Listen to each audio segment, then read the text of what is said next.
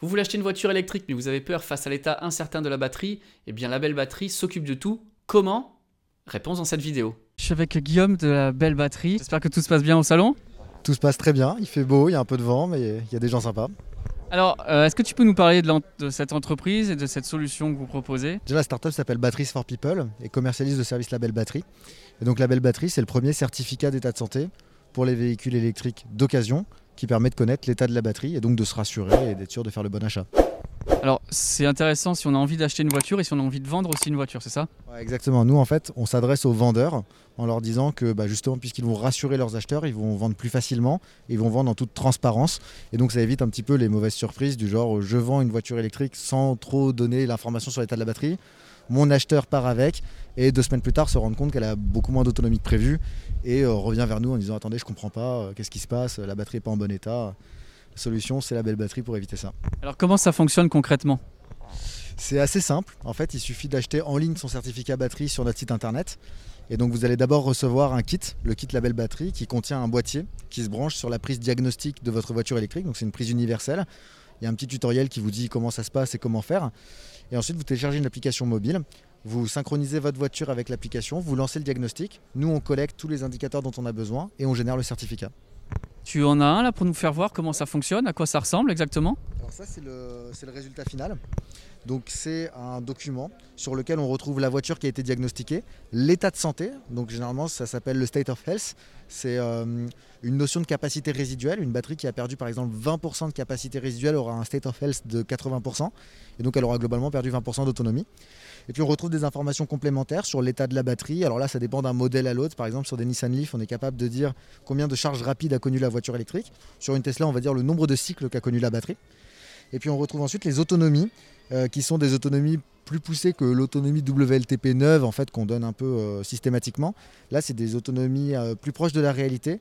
Et en fait c'est une grille d'autonomie sur différents cycles, été et hiver, et donc cycle urbain, cycle autoroute et cycle mixte, histoire que l'acheteur en fait ait vraiment toutes les réponses à ces questions avant de, de faire l'achat de la voiture électrique. Combien ça coûte? Sous combien de temps je peux, je peux faire ce diagnostic? Alors, euh, le certificat coûte 49 euros. Il suffit de l'acheter en ligne. Donc, on reçoit par la poste un kit dans lequel il y a un boîtier, un tutoriel et une enveloppe retour pour ensuite renvoyer le boîtier par la poste. Ensuite, il suffit de brancher le boîtier sur la prise diagnostic. On télécharge l'application. Le diagnostic prend euh, allez, euh, deux minutes.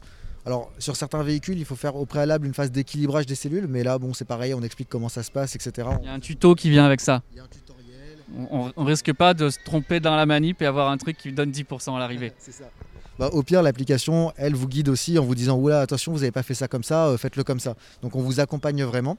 Et donc, euh, une fois que c'est fait, on renvoie le boîtier par la poste. Et nous, dès que le boîtier est renvoyé, on vous envoie en version papier et en version numérique le certificat batterie. Aujourd'hui, qu'est-ce que ça vaut de niveau légal ça? C'est juste à titre informatif? Ouais, alors. Un des gros problèmes aujourd'hui de la certification batterie, c'est qu'il n'existe pas de cadre normatif ou juridique pour encadrer l'état de santé d'une batterie. Donc ça, c'est un, problème qu'on pointe du doigt et on milite pour qu'il y ait ce cadre-là. En attendant, nous, ce qu'on fait à notre niveau, c'est d'apporter un maximum de transparence sur l'état de la batterie. Et ce qui est important de préciser, c'est que nous, l'état de batterie qu'on restitue, c'est celui qui est calculé par l'ordinateur de bord de la voiture. Donc en fait, c'est cet état de santé qui fait foi pour les garanties batterie, par exemple. Donc quand on vous dit vous avez 83% d'état de santé, c'est l'évaluation qui a été faite par l'ordinateur et donc par les algorithmes du constructeur. Et donc on s'aligne là-dessus. Donc Là, euh, on a une Zoé, c'est faisable sur la Zoé. L'info que j'aurais là, ça serait la même que j'aurais si je demandais à Renault de, le plugger sur leur mallette. Complètement. C'est exactement la même information. Si vous faites le diagnostic dans les, dans les mêmes euh, jours, quoi. après si vous faites euh, deux mois d'écart entre les deux, ça peut avoir changé. Mais euh, oui, exactement. Quel type de modèles sont éligibles à ce certificat pour l'instant?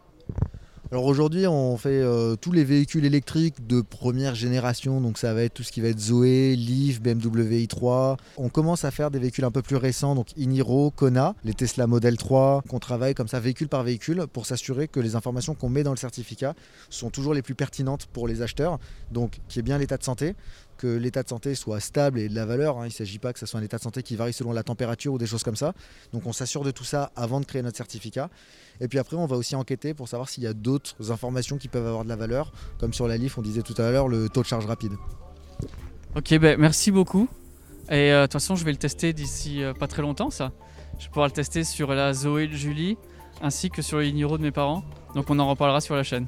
Merci beaucoup. C'est vraiment top de voir ce type de service se développer autour des voitures électriques, c'est très utile, j'espère qu'il y aura une standardisation qui va bientôt arriver. En tout cas, je vais très bientôt aussi tester cet appareil sur la Zoé, sur le Iniro et même sur ma Tesla. Du coup, n'oubliez pas de vous abonner à la chaîne et de faire retentir la cloche pour ne pas les manquer. Un grand merci également à Fauve pour l'organisation du salon Remove. A bientôt tout le monde.